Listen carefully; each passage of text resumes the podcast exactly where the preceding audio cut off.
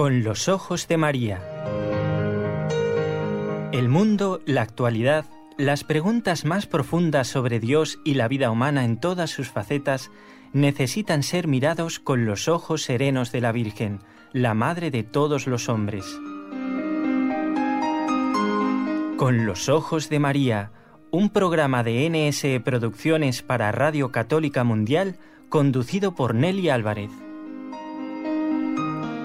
Bienvenidos a todos los que desde distintos lugares de este planeta escuchan el programa.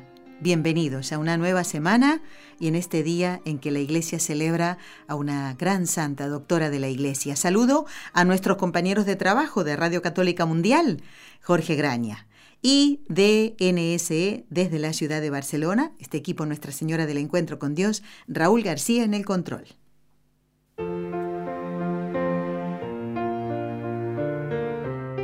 Destellos sacerdotales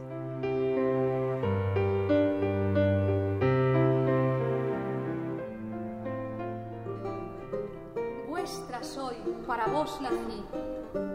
¿Qué mandáis hacer de mí? Vuestra soy, pues vos me criasteis, vuestra soy, pues me redimisteis,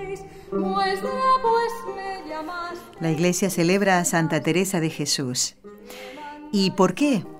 dentro de este ciclo de destellos sacerdotales? Bueno, gracias a nuestro querido y estimado colaborador, don José María Pons, que ya está con nosotros. Muy buenas tardes, porque él está mm, relativamente cerquita, ¿eh? está en Lérida. ¿Cómo está, don José María? Bienvenido. Muchas gracias, Nelly. Pues bien, aquí esperando poder transmitir algo de la santa y de los santos que la acompañaron. Muy bien. Y ahí está, ¿eh? don José María lo acaba de explicar brevemente, pero es así. Santa Teresa de Jesús, que celebra hoy la iglesia, esta reformadora del Carmelo, ¿eh? con todas esas cruces que tuvo que eh, padecer para llevar adelante eso que la voluntad de Dios le indicaba, reformar el Carmelo. Y eh, la mm, ayuda que recibió o el contacto que tuvo con algunos sacerdotes santos. ¿eh? Y ahora vamos a ir viéndolo en un momentito. Voy a presentar a nuestro invitado, nuestro colaborador, don José María Pons, fue presidente de la Adoración Nocturna de Lérida, miembro del área de espiritualidad y liturgia del Obispado, coordinador de los turnos de adoración diurna, es licenciado en educación física y fue militar. Y está nuevamente con nosotros y si me permite, don, José María, yo quiero empezar el programa. Eh, después si tenemos alguna frase de Santa Teresa, por supuesto, ¿no? Pero quería hoy compartir la alegría de toda la iglesia con la canonización de siete nuevos santos, entre ellos eh, San Pablo VI. Cuesta un poquito decirlo, ¿no? Ya cuando, cuando están canonizados, ¿no? Después de un tiempo uno ya se acostumbra a decirlo. Bueno, eh, decía el Papa Montini, con la gracia y la paz en el corazón, el sacerdote afrontará con magnanimidad las múltiples obligaciones de su vida y de su ministerio, encontrando en ellas, si las ejercita con fe y con celo, nuevas ocasiones de demostrar su total pertenencia a Cristo y a su cuerpo místico por la santificación propia y de los demás. Es una frase un poquito larga, pero eh, creo que va a encuadrar perfectamente en todo lo que nuestro invitado ha preparado para hoy. Y escuchábamos precioso, no sé si conocía usted este material discográfico, es eh, Sonia Rivas, Sonia Rivas Caballero, que pone la voz a estos versos de Santa Teresa de Jesús y de Octavio Lafourcade en la vihuela, ¿no? esta especie de guitarra que acompaña a, esta cantante que ha hecho este trabajo muy bonito y que se titula Coloquio de Amor. Después iremos escuchando algunas otras. Vamos a comenzar entonces pidiéndole a José María Pons, nuestro invitado de hoy, que mm, hagamos como, como veníamos haciendo con los sacerdotes, pero en este caso como con la santa, eh, en qué época vive Santa Teresa de Jesús y em, aquellos puntos de su espiritualidad, de aquella que eh, ha transmitido a sus hijas espirituales y a toda la iglesia, porque un santo es santo para toda la iglesia, no para un sector de la misma. Pues bueno, primero dando, teniendo en cuenta que has comentado a, Pablo VI, a San Pablo VI, eh, y, relacionándolo ya, creo que se puede relacionar con Santa Teresa de Jesús, porque San Pablo VI fue uno de los grandes promotores de la civilización del amor. Él siempre estuvo luchando por conseguir la civilización del amor y pensaba que la humanidad solo se salvaría cuando fuera una civilización de amor. Por ello, yo creo que, Santa Teresa también, y ya veremos ahora los pensamientos que he elegido, pues es una gran amante del amor. Decía eh, que lo importante no era pensar mucho, sino amar mucho. Precisamente esta mañana hemos estado un grupo de, adoradores nocturnos y de adoradores diurnos acompañando a las carmelitas en su monasterio en la misa de celebración. Mm. Y nuestro obispo lo ha mencionado también. Y digo, pues mira, hemos pensado, yo acerté también un poco con la frase. De, o sea, lo importante no es pensar mucho, sino amar mucho. La frase que yo había elegido en este caso para hacer las reflexiones sobre Santa Teresa de Jesús era una frase que yo, la verdad, no la conocía, de hecho había leído varias cosas sobre ella, y tampoco la había oído, pero me impactó tanto que es la que había elegido para hacer la reflexión. Dice lo siguiente, vivir la vida de tal suerte que viva quede en la muerte. Repito, vivir la vida de tal suerte que viva quede en la muerte. Es una frase que tiene tanta fe, tanta espiritualidad y tanta esperanza que, es lo que me eligió para hacerla esto. Pero no quisiera mm, mm, tratar el, la reflexión o el comentario sobre, sobre la muerte, sino precisamente sobre, sobre el amor, sobre eso que tanto le gustaba a Santa Teresa. Y por eso lo que he hecho ha sido elegir distintos pensamientos, distintas frases que la santa nos, nos dejó sobre el amor. Muy bien. Por ejemplo. para Santa Teresa, el amor es lo que realmente nos da fuerza. Y dice, para quien ama, nada es imposible. Y además, el amor es lo que da valor a nuestros actos. Y ella lo expresa mucho más, sabiamente y mejor que yo y más poéticamente que yo. Sin amor, todo es nada. Con estas cinco palabras, sin amor, todo es nada. Es, recopilar en, en, cinco palabras todo, todo los consejos de, del apóstol San Pablo. así es. Un amor, recordemos, don José María, un amor auténtico, un amor verdadero, porque hoy esta palabra está tan manoseada, tan estropeada, desgraciadamente, y hasta se le quiere quitar el verdadero sentido, ¿no? El amor que hace que yo me entregue a otra persona, y no estoy hablando solamente de, del amor entre los esposos, sino también del amor al hermano, ¿no? El amor a Dios primero, aquel que quiere el bien de la otra persona. Ese es el auténtico amor, ¿no? Porque eh, esto lo lo vemos, bueno, en todas las realidades de la vida, ¿eh? el estropear y el, manosear esta, esta palabra, ¿no? El verdadero amor. Pero la santa sí que lo entendió. Lo digo esto, don José María, porque mm, a veces entramos en contacto con personas que nos hablan del amor y nos hablan de Santa Teresa, pero le falta lo principal, ¿no? Eh, hablan de, eh, queda todo muy superficial explicado. Por eso nos vendrá muy bien este tocar estos puntos principales de lo que Santa Teresa quiere enseñarnos a todos sus hijos espirituales, que somos todos, ¿verdad?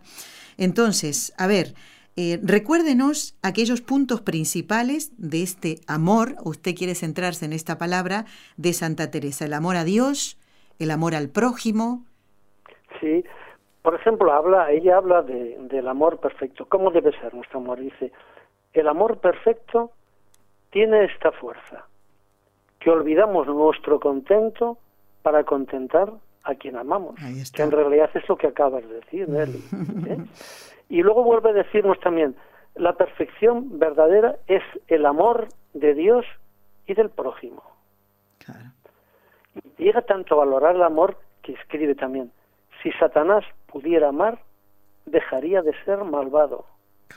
Ay, Dios, es muy fuerte esto, ¿eh? No, no, pero eso es lo que buscaba también San Pablo VI, o sea, la civilización del amor. Si Satanás pudiera amar, dejaría de ser malvado, es decir, con el, amor terminaría con todo el mal en el mundo. Lo que pasa es que, bueno, nuestras deficiencias y nuestros fallos hacen que eso de momento sea solamente un camino. Claro, exactamente. Es así. Lo que comentabas antes de las relaciones con el prójimo es imprescindible en nuestras relaciones. Y decía, sin un corazón lleno de amor y sin unas manos generosas, es imposible curar a un hombre enfermo de su soledad. Uy, qué frases, madre mía. Son, son para hacer un programa por cada frase, don José María. Claro, efectivamente. y cuando recurre al amor, cuando cuando vea que ante las circunstancias complicadas, dice, si en medio de las adversidades persevera el corazón con serenidad, con gozo y paz, esto es amor. Claro. Y ella, ella lo vivió esta especialmente en, estas circunstancias que comentábamos al principio del programa, ¿verdad? Para cumplir la voluntad de Dios y reformar el Carmelo, en la orden carmelitana, ella sufrió muchísimo, calumnias, ¿no? Eh, eh, murmuraciones y otras tantas cosas. Eh, por eso, por cumplir la voluntad de Dios. Y era una manera de demostrarle al Señor que, que, ella lo amaba, ¿no? ¿no? No fue siempre así, sino vivió durante muchos años relajada, hasta que llega el toque de Dios y ella realmente demuestra el amor a, él, ¿no? Cumpliendo su voluntad. Toque de Dios que precisamente le lleva a través de un, Cristo muy llegado, en aquella cuaresma en que ella descubre el Cristo llegado y se da cuenta de que todas esas llagas eh, al, que, que lleva al Cristo son consecuencia de, de la de cómo había, vivido ella con banalidad sus últimos años y había atravesado un momento de, de, crisis de espiritualidad, bueno, no de crisis, de, de vacío. De, sí, ¿eh? sí, Y hay una frase, claro, que ahora comentando lo que decía de, del sufrimiento, eh, explica la santa cómo es posible lograr ese amor y dice, el amor de Dios se adquiere resolviéndonos a trabajar y a sufrir por él. Ahí está. A trabajar y a sufrir. Y nos lo aclara más jugando con las palabras de esa manera que ella sabía hacer tan sabiamente, me demuestra muchas poesías. Darse del todo al todo sin hacernos partes aparte. Darse del todo al todo sin hacernos partes aparte. Y si tardamos en cumplir con nuestros propósitos, que siempre nos suele ocurrir, existe una razón muy simple para ella que dice, todo el daño nos viene de no tener puestos los ojos en vos, que si no mirásemos otra cosa que el camino, pronto llegaríamos. Recuérdenos en qué fecha nace, eh, o en qué año por lo menos, don José María, nace Santa Teresa de Jesús, eh, la gran santa doctora de la Iglesia, y cuando muere. Sí, nace en, en 1515, precisamente hace cuatro años estuvimos de celebración y yo tuve la suerte de, de ir en una peregrinación con el obispado de Lérida, recorrimos pues puntos en los cuales había estado la santa y pude disfrutar del convento de la Encarnación, del convento de San José, donde ella estaba fundando, se nos movimos por allí y la verdad pues era un, fue un siglo complicado y un siglo de esos difíciles cuando había aparecido el humanismo en, en, en, la historia y, y la fe estaba entrando en crisis con lo cual nos demuestra que estas crisis que ahora también estamos viviendo no son únicas de nuestros tiempos, sino que han existido y que esperemos que muchos santos, como los que canonizaron ayer, pues lleguen a hacernos olvidar de, y, y, surgir de las cenizas de la crisis. No, claro, desde ya. Eh, por eso, cuando ya tenemos mm, siete nuevos santos, pues es bonito que podamos conocer un poquito de, la vida de cada uno de ellos, ¿no? Y algo que podamos imitar, ¿no? Y, realmente agradecer al Señor, y en este caso al Papa Francisco, la canonización de, de estos santos. Y hoy, ¿eh? siendo el día de Santa Teresa de Jesús, estamos en compañía de todos los oyentes que nos siguen y de don José María Pons, nuestro invitado de hoy. Y bueno, intentamos que en este día de Santa Teresa podamos hablar de aquellos sacerdotes con los que ella tuvo tratos santos sacerdotes. Bueno, no sé si ya le parece comenzar con ellos, don José María, o, porque uno generalmente dice Santa Teresa, San Juan de la Cruz, pero no fue el único sacerdote eh, del que ella recibió ayuda o con quien se puso en contacto por diferentes circunstancias. No, yo vamos, por lo que he podido ir analizando a través de la vida de los santos, hay tres santos que influyen, que tres sacerdotes santos que influyen en su vida. Eh, San Francisco de Borja, los cito pues quizás por, por orden cronológico de nacimiento de ellos, San Francisco de Borja, eh, San Pedro de Alcántara y San Juan de la Cruz. Existe otro sacerdote, también tuvo mucha influencia con ellos, el padre Jerónimo Gracián, pero este no, no es santo. Pero por eso quizás lo mejor sería centrarnos en esto. Y yo casi lo haría por proximidad de, de celebración de la festividad, me ceñiría ahora a San Pedro de Alcántara. ¿Eh? Ah, muy bien.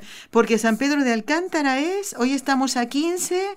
El día 19 se celebrará, ¿eh? la ah. iglesia celebra San Pedro de Alcántara. Bueno, entonces muy bien. Y de, y de todos de los santos que nos han nombrado, creo que el más conocido o que la gente conoce más o, podría dar algún dato más es de San Juan de la Cruz. no así de San Francisco de Borja y mucho menos de San Pedro de Alcántara. Así que me parece perfecto que comencemos entonces con él. Sería bueno que nos para ver dónde entra en la vida de Santa Teresa, ¿no? Cuando nace ¿eh? y algunos otros datos que nos hagan conocerlo un poquito más y bueno, y que sin duda es un ejemplo ¿eh? de sacerdote. Bueno, pero antes permítame, eh, igual que hacemos con las otras reflexiones que hemos hecho de cada santo, a explicar el propósito y la súplica que yo consaqué de la reflexión de Santa Teresa. Ah, muy bien. El propósito que me hice después de reflexionar sobre estas cosas y, y después de, de leer de ella que decía, juntos andemos, Señor, por donde fuisteis,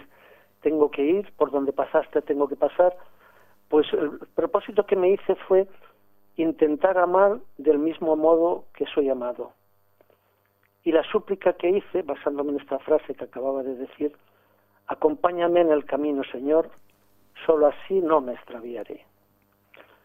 Y podemos pasar ya entonces a San Pedro de Alcántara. Muy ¿eh? bien. San Pedro de Alcántara, que fue pues director espiritual de, Santa Teresa. La frase que elegí para la reflexión de San Pedro de Alcántara es la siguiente repara un poco en la condición de tu nada y pon esto solo en tu cuenta y todo lo demás a la de Dios, para que clara y palpablemente veas quién eres tú y quién es Él. Yo cuando leí esta frase que está sacada del Tratado de Oración y Meditación de San Pedro de Alcántara, lo primero que me hizo, me, vino a la mente el adagio del Templo de Apolo que dice, conócete a ti mismo. Y la verdad es que si nos esforzamos en conocernos, llegamos a la conclusión de que, tal como nos quiere hacer considerar Fray Pedro, no somos nada. Y entonces, mm, de San Pedro de Alcántara, lo vemos porque nos lo explica también Santa Teresa, lo que caracteriza a Santo de Alcántara son las, la, la, gran austeridad y dureza de sus penitencias que le hacían vivir su cuerpo como si nada fuera. Tanto es así que él, muy consciente de cómo había vivido tan austeramente, poco antes de, morir pidió perdón a su cuerpo por las asperezas y rigores con que lo había tratado todos los días de su vida. Sí, sí, sí, sí. Dicen que dormía en un cuartucho eh, donde, bueno, no podía quedarse, tenía que, que dormía como, como si fuera todo, mm, eh, como, mm, como si fuera una bolita de persona, quiero decir. Bueno, no, sé cómo decirlo. dormir, digamos dormir. Mm, si, si nos fijamos lo que dice Santa Teresa de, de, San Pedro de Alcántara, que explica, o sea, eh, que, que cómo vivía, decía lo siguiente. Eh, esto contado por él, porque escribe Santa Teresa, dijo a mí y a otra persona que el amor que me tenía era la causa porque quiso el Señor le tuviese para volver por mí y animarme en tiempo de tanta necesidad. Porque San Pedro de Alcántara da la casualidad que después de que Santa Teresa fue perseguida, fue criticada, fue aconsejada de que dejara todas esas ideas, que lo que había que era rezar vocalmente, que ese tipo de oración que quería hacer, que no era nada. Al final se encuentra con San Pedro de Alcántara que le da la razón y le hace pensar. Pero mm, volviéndonos esto que ha sacado Amelia a, mencionar, ya dormía. Cuenta, le dice, pareceme fueron 40 años los que me dijo había dormido solo hora y media entre noche y día y que para vencer el sueño era el mayor trabajo de penitencia que había tenido en los principios. Y para esto estaba siempre o de rodillas o en pie. Lo que dormía era sentado y la cabeza arrimada a un maderillo que tenía hincado en la pared. Echado aunque quisiera no podía porque su celda era más larga de cuatro no era más larga de cuatro pies y medio. Claro, claro, sí, sí, sí. No sé en qué lugar está eh, pues esta misma celda que se puede visitar en el día de hoy, pero no recuerdo dónde. Aquí, bueno, en España, claro, por supuesto. Así que no sé si decir, tendría que corregir lo que he dicho, entonces, dormir. Bueno, es una forma de decirlo. Descansaba un poco, digamos. Sí, digamos así, descansaba un poco, ¿no? Pero más características de la, de la austeridad de San Pedro de Alcántara. Sí.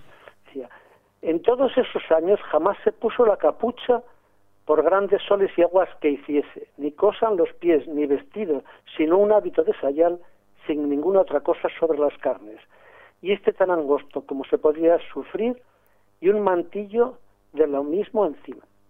Decíame que en los grandes fríos se le quitaba y dejaba abiertas la puerta y ventanilla de la celda para que con ponerse después el manto y cerrar la puerta contentase al cuerpo para que sosegase con más abrigo. Eso lo decía Santa Teresa, ¿no? Está relatándonos cómo, cómo era la vida austera de San Pedro de Alcántara. Lo que le había contado a ella y a otra persona que no cita el nombre es San Pedro de Alcántara. Caramba, Dios mío. Hablemos más de la, de la, austeridad de San Pedro de Alcántara. A ver, más. Comer al tercer día di, era muy ordinario y díjome que de que me espantaba que eso era muy posible a quien se acostumbraba a ello. Un compañero suyo dijo que le acaecía estar ocho días sin comer. Debía ser estando en oración porque tenía grandes arrobamientos e ímpetus de amor de Dios de que una vez yo fui testigo. Claro, se olvidaría de comer seguramente, claro. Mm, veamos una cosa, que, que esto no es para todos. Pedro de Alcántara sintió eh, que el Señor le pedía estas austeridades. Y de ahí, sin duda, que el mismo Señor sacaría mucho fruto de José María, porque ahora todos, o sea, podemos admirar a este santo, Pedro de Alcántara, pero no todos podemos imitar esas austeridades, ¿no? Eh, y, veámoslo en su justa medida, porque alguno puede decir, este hombre estaba loco. Nunca se puede decir eso, porque Dios a él sí que le pidió estas austeridades, ¿no? Por eso corrijamos a que, si es necesario, por supuesto, a aquella persona que, que nos contesta de esta manera, ¿no? Momentito, el Señor le pidió a él eso.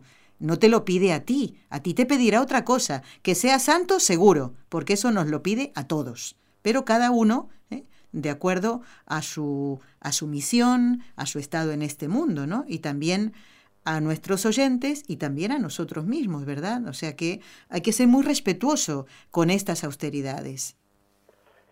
Él, San Pedro de Alcántara también un, gran, vamos, amante de la oración y nos orientaba a la oración. Y entonces hay un escrito suyo que, que casi es, o sea, es un poco mm, un estilo muy actual y es un modo literario como nos presenta el santo qué podemos lograr siendo hombres de oración. Sí. Y lo hace de la siguiente de la siguiente manera si quieres sufrir con paciencia las adversidades y miserias de esta vida, seas hombre de oración. Y así repito luego más cosas. Si quieres alcanzar virtud y fortaleza para vencer las tentaciones del enemigo, mm. seas hombre de oración. Si quieres mortificar tu propia voluntad con todas sus aficiones y apetitos, seas hombre de oración. Si quieres conocer las astucias de Satanás y defenderte de sus engaños, seas hombre de oración. Si quieres vivir alegremente y caminar con suavidad por el camino de la penitencia y del trabajo, seas hombre de oración.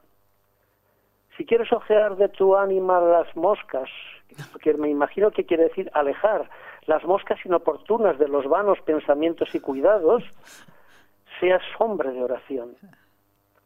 Si la quieres sustentar con la grosura de la devoción y traerla siempre llena de buenos pensamientos y deseos, seas hombre de oración. Si quieres fortalecer y confirmar tu corazón en el camino de Dios, seas hombre de oración.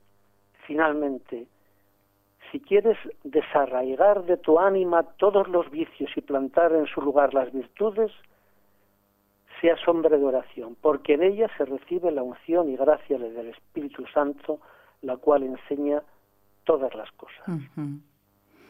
Bueno, esto me hace acordar a otro gran santo que creo que del que ya hemos hablado en el programa, San Alfonso María de Ligorio, ¿no? Que dices, el que reza se salva, el que no reza pues no se salva, porque aquí usted está repasando cada momento de nuestra vida, la adversidad, cuando viene la tentación, la perseverancia que queremos, ¿no? En el camino del bien, en el camino de la perfección. Si no oramos, si no recurrimos a Dios, ¿de dónde vamos a sacar la fuerza?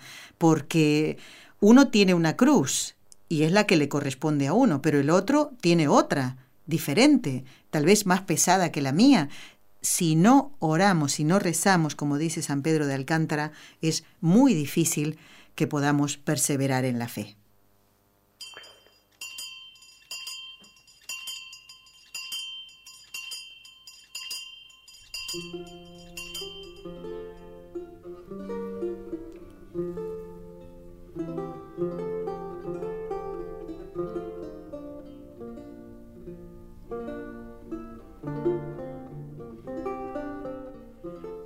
Estamos compartiendo el programa con los ojos de María de este lunes 15 de octubre de este año 2018.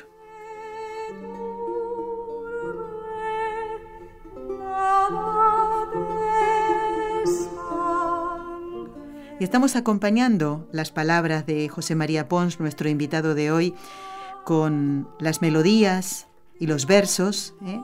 de Santa Teresa, basados en, escritos de Santa Teresa de Jesús, interpretados por Sonia Rivas. Don José María, vamos a tener que pasar a San Francisco de Borja, creo que es el que sigue, porque si no, no vamos a hacer tiempo. Pues sí, y quiero que... pasar a San Francisco de Borja, que antes no había dicho que no era muy conocido, pero claro, pero pero es muy importante dentro de la historia de los Ya lo creo, ya lo creo. ¿Quién fue entonces? ¿Quién fue San José, San Francisco de Borja? Cito la frase que había elegido para hacer la reflexión de San Francisco de Borja. Bien sé que no son grandes sino los que se conocen por pequeños.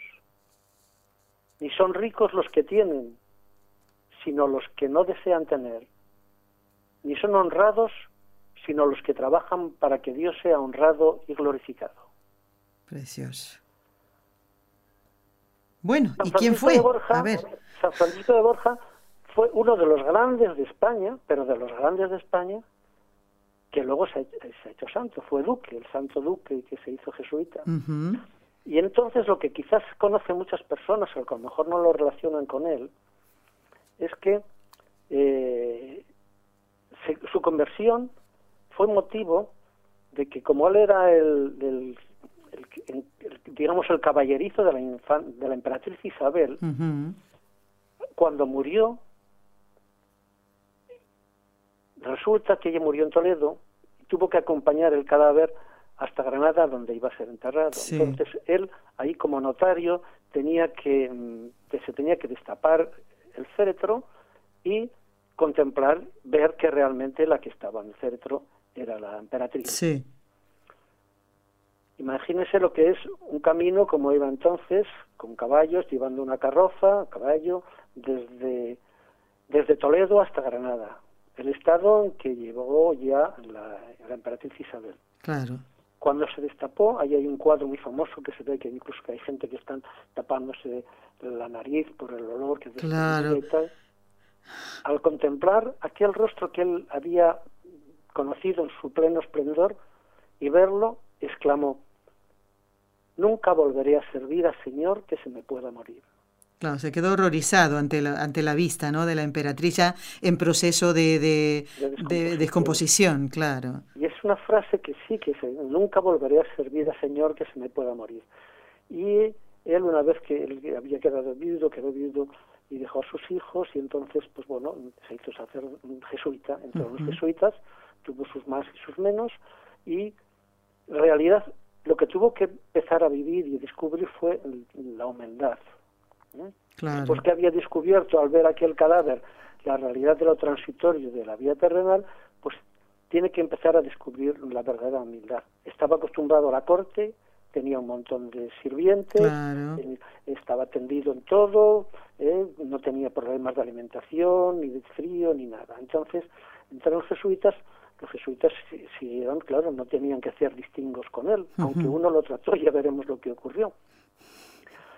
Y entonces lo primero que tuvo que hacer es que el, encargo que le dieron fue que mm, cuando estaba en la casa jesuita de Oñate, fue yo nombrado ayudante del cocinero.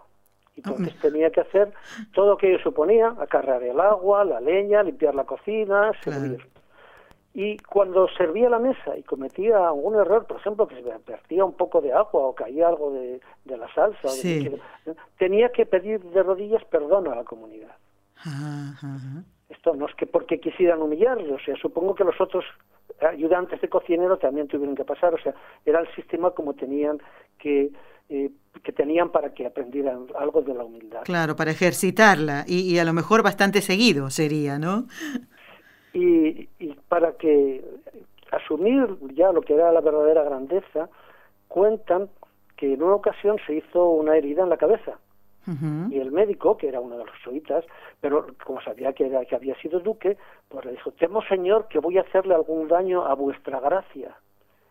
A lo que Francisco le dijo, sí nada puede dolerme más que ese tratamiento de dignidad que me dais. Eso demuestra que él ya había sabido prescindir de su grandeza, ya había descubierto la humildad y no necesitaba ningún tratamiento especial. claro, de honor. Es impresionante. Eh, don José María, antes hablamos de Santa Teresa y San Pedro de Alcántara, es decir, que él, la orientó espiritualmente, pero eh, San Francisco de Borja Tuvo trato con Santa Teresa, evidentemente son de la misma época, ¿no? Casi, casi, ¿no? Pero no, no, no, no figuran muchos, pero sí que se sabe que ha habido cartas y lo que sí que hay constancia, una constancia palpable, porque está el cuadro, hay un cuadro de Segreyes, un pintor valenciano, que es, mm, me parece que se llama José Segreyes, y que forma parte de, de la capilla del Sagrario del Palacio Ducal que hay en Gandía. Y el cuadro se titula Santa Teresa de Jesús consulta a San Francisco de Borja. Ahí está. Entonces, eh, primero tuvo un contacto porque en una de las cartas de Santa Teresa que se conocen le hizo una consulta sobre sobre la posibilidad de vivir contemplativamente en medio de una gran actividad. ¿Quién le hizo la consulta a quién? Santa Teresa a San Francisco de Borja. Ya. Y entonces San Francisco le contestó que eh, en fin, dice, en fin andan juntas Marta y María. Sí. ¿Eh? salió por ahí porque eh, claramente, o sea, está la contemplación de María y la actividad de Marta. Claro. Y eso eso pasa a muchos, vamos, en muchos santos ha ocurrido esa esa digamos, ese, esa lucha entre decir, eh, quiero orar, pero al mismo tiempo no puedo dedicarme a orar y, y olvidarme de los pobres. Exactamente. recuerdo que hablamos de San Vicente Paul cuando en alguna de, las, de sus misioneras de la congregación tenían digamos, escrúpulos porque dejaban de orar porque estaban atendiendo a un enfermo y les dijo que cuando dejas de orar para atender a un enfermo, dejas a Dios para estar con Dios. Así es. Entonces, esto. Pues el cuadro este es un cuadro muy curioso porque en este cuadro aparece Santa Teresa está sentada de espaldas a, San Francisco de Borja, que a su vez él está sentado también, pero en una especie de trono. Parece como si estuviera en una cátedra, como si estuviera explicando, y ah. están hablando sobre la Eucaristía. Y en el cuadro aparece como más difuminado entre la imagen que se ve de frente de San Francisco de Borja ¿eh?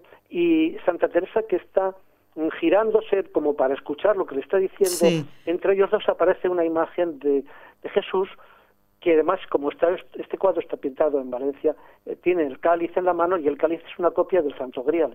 Caramba, Dios mío, qué bonito.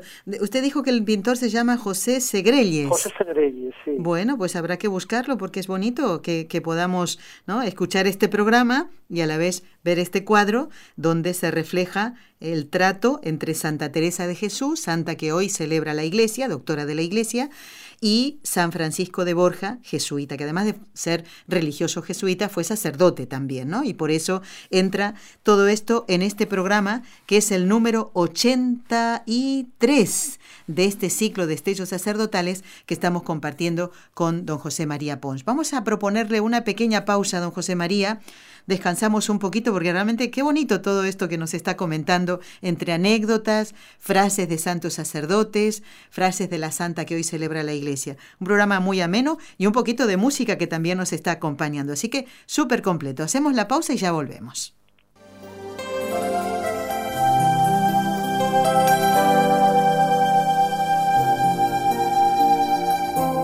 Estás escuchando en Radio Católica Mundial el programa Con los Ojos de María, en vivo y en directo, presentado por el equipo Nuestra Señora del Encuentro con Dios desde Barcelona.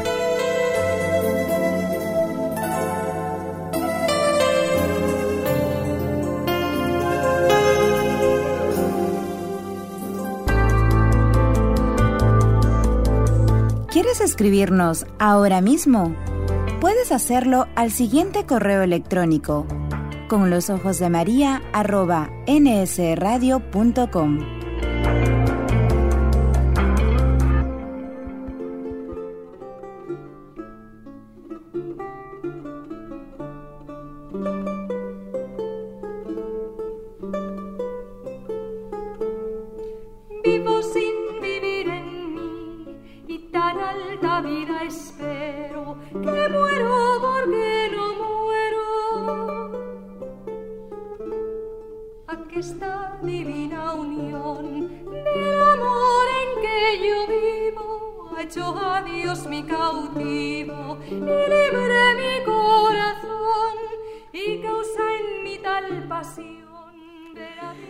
Continuamos en el programa con la compañía de José María Pons, miembro del área de espiritualidad de liturgia del Obispado de Lérida en España, coordinador de los turnos de adoración diurna y gran colaborador de este equipo NSE ya desde hace muchos años, no solo en este programa, sino también en otros ¿eh? de nuestra parrilla de programación. Y hoy, mm, entre las ideas tan buenas de don José María y el trabajo que le damos nosotros, ha surgido este programa, ¿eh? ¿eh? Ahora estamos escuchando de nuevo a Sonia Rivas Caballero haciendo Vivo sin vivir en mí, ¿eh? una preciosa melodía que mm, acompaña los versos de Santa Teresa de Jesús.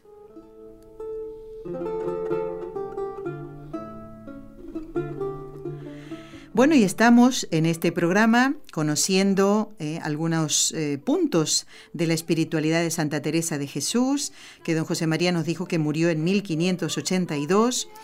Y mm, la, eh, el trato, a lo mejor no personal, pero a través de cartas, pero trato al fin entre la santa y santos sacerdotes. Ya nos habló de San Pedro de Alcántara, ¿Tiene los datos allí, don José María, en qué año nació y murió San Pedro de Alcántara? Sí, San Pedro de Alcántara nació en 1499 y murió en 1562.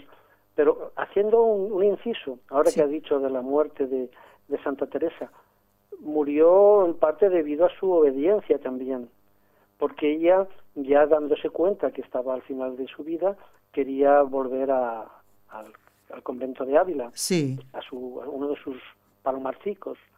Y cuando se trasladaba hacia allí, pues recibió una instrucción de que la quería ver la duquesa de Alba. Mm. Y entonces, precisamente por ir a atender a la duquesa de Alba, para quería, pues entonces fue en, Alba de Tormes, llegó allí y a los tres días o así, me parece que llega a final de septiembre y muere a principios de, octubre. Murió allí en Alba de Tormes, Santa Teresa. Estoy sacando las cuentas. Eh, San Pedro de Alcántara muere a los 63 años. Santa Teresa de Jesús a A los, los ses- 62, ¿no? 67, 67, sacando sí. cuenta, 67. Y San Francisco de Borja, este santo sacerdote jesuita, A ¿en qué 62. año vivió, ah, nació y en qué año murió? Pues nació en 1510 y murió en 1572. Ajá, todo más o menos por esa... Mire, él a los 62 años muere el santo duque, ¿eh? que se Sí, hizo sí, jesuita. Uno en el 62, otro en el 72 y otro en el 82. Ujú, fíjese. Y luego ya casi, casi, casi San Juan de la Cruz, casi un poquito más, y hubiera sido también el 92, muere en el 91. Es decir, que tenemos 62, 72, 82 y 91. Bueno, ya llegamos entonces a San Juan de la Cruz. ¿Le quedó algo en el tintero de San Francisco de Borja, de lo preparado para hoy, don José María? Bueno, pues mm, Mucho, ¿no? podríamos, las normas que da, da una serie de normas, pero bueno. Mejor eh, pasar a San Juan de la Cruz, ¿no? Sí, San Juan de la Cruz. Bueno, Pero- el santo de las nadas. Pero aquí, yo ahora me ha surgido una duda con esta con esta música esta que habéis puesto, este Sí. último canto. Sí, Porque yo, da la casualidad que la frase que tenía de San Juan de la Cruz era vivo sin vivir en mí y de tal manera espero que muero porque no muero. Ah, pues aquí mm, en este disco por lo menos eh, dice mm, que es la frase de Santa Teresa de Jesús. Y hay también aquí en este material el cántico espiritual. El cántico espiritual. Sí, que está en el track 10, ¿eh? que después le vamos a decir a Raúl que lo ponga un poquito, y ahí sí que dice San Juan de la Cruz. Yo tenía entendido también que Vivo sin vivir en mí es de Santa Teresa de Jesús, don José María, ¿eh? Sí, yo, pero, pero bueno, como yo cuando busqué y me pareció en dentro de las frases de San Juan de la Sí. Cruz, me apareció ese poema, pues mm, no dudé, me fié de, de internet, que es normalmente voy yo buceando para encontrar cosas y Sí. datos, historias, ¿eh? y entonces por eso lo copié, pero da la casualidad que, que ha sido la misma, la Fíjese. misma frase. Fíjese, fíjese. Pues aquí lo tengo como que es, y así lo tenía entendido yo también, que era de Santa Teresa de Jesús. Bueno, será el mismo amor al Señor, ¿no? El, el, el Sí, alcanzar, el salir de esta cárcel, ¿eh? Eh, es como era lo mismo, yo diría, ¿no? Es, ese amor a Dios manifestado en estos versos. Entonces no sería extraño que en algún lugar apareciera como que era de San Juan de la Cruz. Eh, y, y algunos de San Juan de la Cruz podrían ser tranquilamente de Santa Teresa de Jesús, ¿no? Sí, sí, pero es que no dudé porque teniendo en cuenta eh, la vida tan llena de inmenso amor a Dios de San Juan de la Cruz y teniendo en cuenta, como nos dijo ya, eso, en el atardecer de la vida seremos jugados sobre el amor, no dudé que con tanto amor, pues que la frase, nada, la di por Fuera de él, ¿no? ¿eh? Fuera de Yo la él. frase la conocía, la conocía, pero bueno, pues mm, eh, no la hubiera sabido atribuir a nadie hasta hasta que dije, pues bueno, pues lo consultaremos luego tranquilamente. Muy bien, sí, no hay ningún problema. ¿eh? Así que la próxima vez que, que volvamos a encontrarnos, que espero que sea pronto, pues entonces podremos ah, esta aclaración. Nos centramos ahora entonces en San Juan de la San Cruz. ¿Eh? Juan de la Cruz, santo sacerdote. A ver, Entonces, como muchos de los santos, la verdad es que no tuvo una vida exenta de dificultades. ¿eh? Ya desde pequeño tuvo problemas económicos en su familia que hicieron que, que siendo todavía niño, eh, tuviera que trabajar como criado. Incluso leí en una conferencia que daba uno, un, un carmelita que tuvo que pedir limosna para pagarse su enseñanza religiosa. Y a los 21 años tomó el hábito en la Orden de los Carmelitos con el nombre de San Juan, de Juan de San Matías. Juan de Santo Matías, sí, sí, sí. ¿eh? Entonces él quería, quiso ser hermano lego, pero no lo, no, no lo dejaron. Entonces terminó los estudios de teología y fue ordenado sacerdote en 1567. Ujú. Entonces, se, se escribe que gracias a las, a las gracias, valga la redundancia, que recibe al ser ordenado sacerdote, él le entran deseos de vivir con, con mayor retiro, en mayor silencio, Claro. y piensa entrar en la cartuja. Pero, ahí viene la providencia divina, las circunstancias hicieran que al celebrar su primera misa en Medina del Campo, conoció ahí a Santa Teresa de Ávila. Pero mire usted, para Dios no hay casualidades, ¿eh? Y Santa Teresa, cuando ve las condiciones espirituales de este, de este joven que le llevaba, se llevaban, no sé si sean casi 25 años, dice, no, no, este, este lo tengo que convencer que espere, que no se meta en la cartuja todavía y voy a ver si puede que, que me ayude la fundación del primero de los conventos de hombres.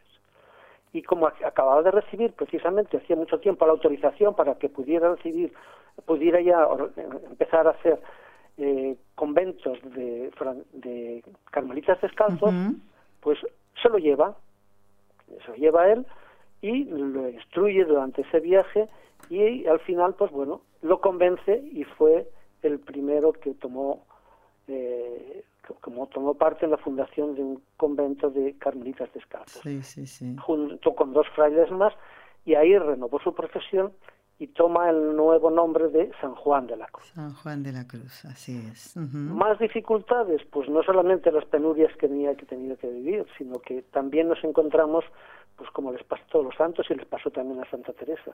Y eran sus momentos de crisis, la sequedad espiritual, Sí. se ve privado de devociones, y eso le lleva a escribir La noche oscura del alma, ¿eh? en donde explica, tal como pone en el libro, el modo que tiene el alma en el camino espiritual para llegar a la perfecta unión de amor con Dios, cual se puede en esta vida. Y entonces los estudios que se han hecho sobre la noche oscura del alma, ahí llegan, hay uno que llega a desgranar cada uno de los versos, y en uno de ellos, en el primero que dice, sobre analizando en una noche oscura, nos dice, en esta noche oscura comienzan a entrar las almas cuando Dios las va sacando del estado de principiantes, que es de los que meditan en el camino espiritual y los comienza a poner en el de aprovechantes, que es ya el de los contemplativos, para que pasando por aquí lleguen al estado de perfectos, que es el de la divina unión del alma con Dios. Claro. La divina unión del alma con Dios la saca a relucir San Juan de la Cruz en muchas ocasiones. Y esto de principiantes, aprovechantes y perfectos también. Y da incluso da un consejo a los principiantes, San Juan de la Cruz. ¿sí? animándoles a que deseen esas noches oscuras, es decir, no temáis pasar por la noche oscura. Claro, porque dará fruto, porque dará fruto. Y Edith, para que entendiendo la flaqueza del estado que llevan, se animen y deseen que los ponga Dios en esta noche, donde se fortalece y confirma el alma en las virtudes. Qué cosa. ¿eh?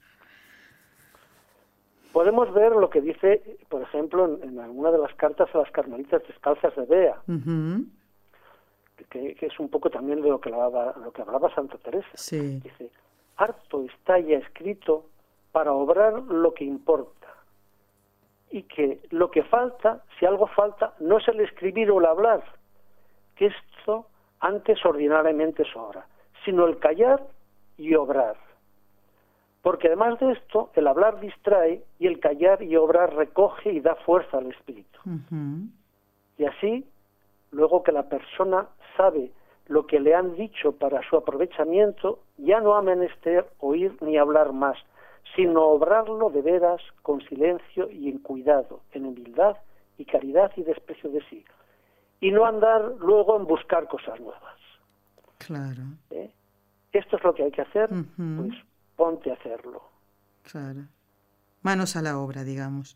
Don José- Continuamos con más penalidades, si nos da tiempo. Bueno, vamos a hacer ahora esta pausita para, para rezar las tres Ave Marías y ya después hasta el final del programa pues seguimos conociendo más de San Juan de la Cruz o repasando algunas cosas, ¿no? Pues eso vamos ahora, le pedimos a don José María que nos acompañe en este rezo. Vamos a pedir a la Santísima Virgen que por el poder que le concedió el Padre, la sabiduría que le concedió el Hijo y el amor que le concedió el Espíritu Santo, libre a todos los sacerdotes de caer en pecado. Ellos más que nunca necesitan nuestra oración. Y les pedimos también a San Pedro de Alcántara, a San Francisco de Borja y a San Juan de la Cruz, que tuvieron trato con Santa Teresa, que les ayude a los sacerdotes a, a perseverar hasta el final. En el nombre del Padre, y del Hijo, y del Espíritu Santo. Amén. Dios te salve María, llena eres de gracia, el Señor es contigo. Bendita tú eres entre todas las mujeres, y bendito es el fruto de tu vientre, Jesús. Santa María, Madre de Dios, ruega por nosotros pecadores, ahora y en la hora de nuestra muerte. Amén. Dios te salve María, llena eres de gracia, el Señor es contigo. Bendita tú eres entre todas las mujeres, y bendito es el fruto de tu vientre, Jesús. Santa María, Madre de Dios, ruega por nosotros pecadores, ahora y en la hora de nuestra muerte. Amén. Dios te salve María, llena eres de gracia, el Señor es contigo, bendita tú eres entre todas las mujeres, y bendito es el fruto de tu vientre, Jesús. Santa María, Madre de Dios, ruega por nosotros pecadores, ahora y en la hora de nuestra muerte. Amén.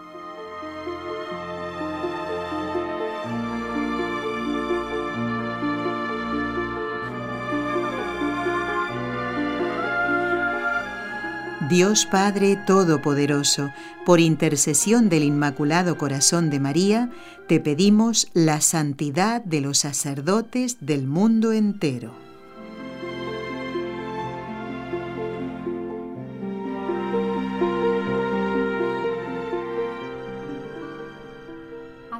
escondiste, amado, y me dejaste con gemido. Como el ciervo huiste habiéndome herido, salí tras ti Canta aquí Sonia Rivas o recita eh, estas, estas frases del cántico espiritual de San Juan de la Cruz, el santo del que estamos hablando hoy y que tuvo contacto con Santa Teresa. Eh. Era su medio fraile, decía, ¿no? Porque tenía, creo que era Antonio, me parece, el otro carmelita, y decía que era eh, fraile y medio, que ya tenía para la reforma. Bueno, don José María, nos quedan unos tres minutos. Vamos a hablar de, eh, si le parece, eh, o brevemente, de ese momento, de esa prueba tan grande que tuvo que sufrir San Juan de la Cruz. Pues sí, efectivamente San Juan de la Cruz, debido a la persecución que tenía por parte de sus compañeros carmelitas que no querían, no admitían el cambio de la orden a, a los descalzos, se fue, estuvo recluido en una prisión conventual en Toledo y estuvo ocho meses hasta que pudo convencer al al carcelero y con ayuda de él se escapó y se acogió en el convento de las Madres Carmelitas Descalzas de Toledo. Entonces, eh, San Juan de la Cruz da un testimonio de Teresa cuando transmite desde su celda eh, esto que vamos a, oír ahora. De lo que a mí toca, hija, no te dé pena que ninguna a mí me da. De lo que la tengo muy grande es de que se eche culpa a quien no la tiene porque estas cosas no las hacen los hombres, sino Dios, oh. que sabe lo que nos conviene y las ordena para nuestro bien.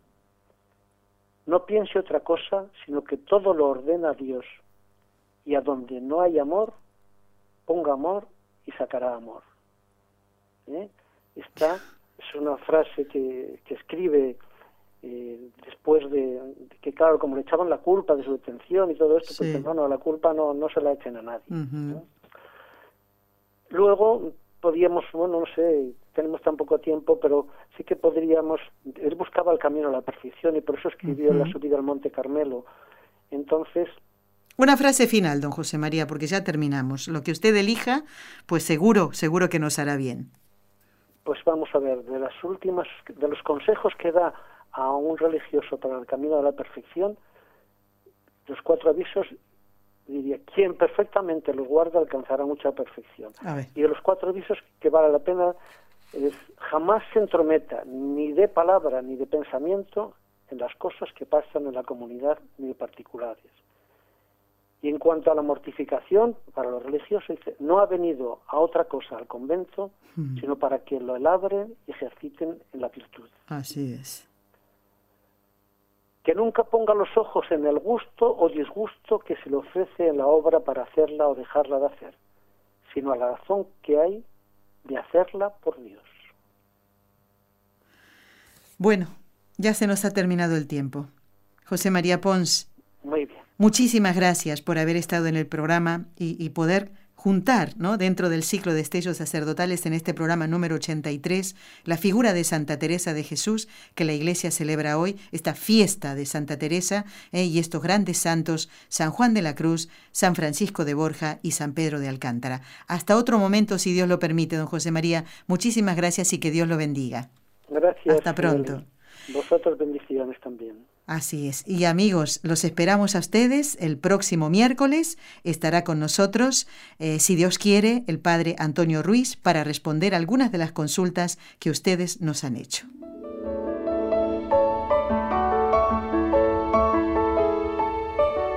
Has escuchado un programa de NSE Producciones para Radio Católica Mundial.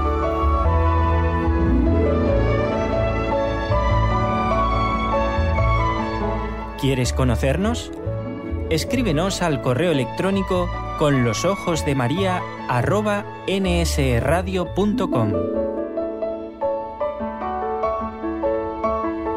Envíanos tus sugerencias o comentarios con los ojos de María arroba nsradio.com.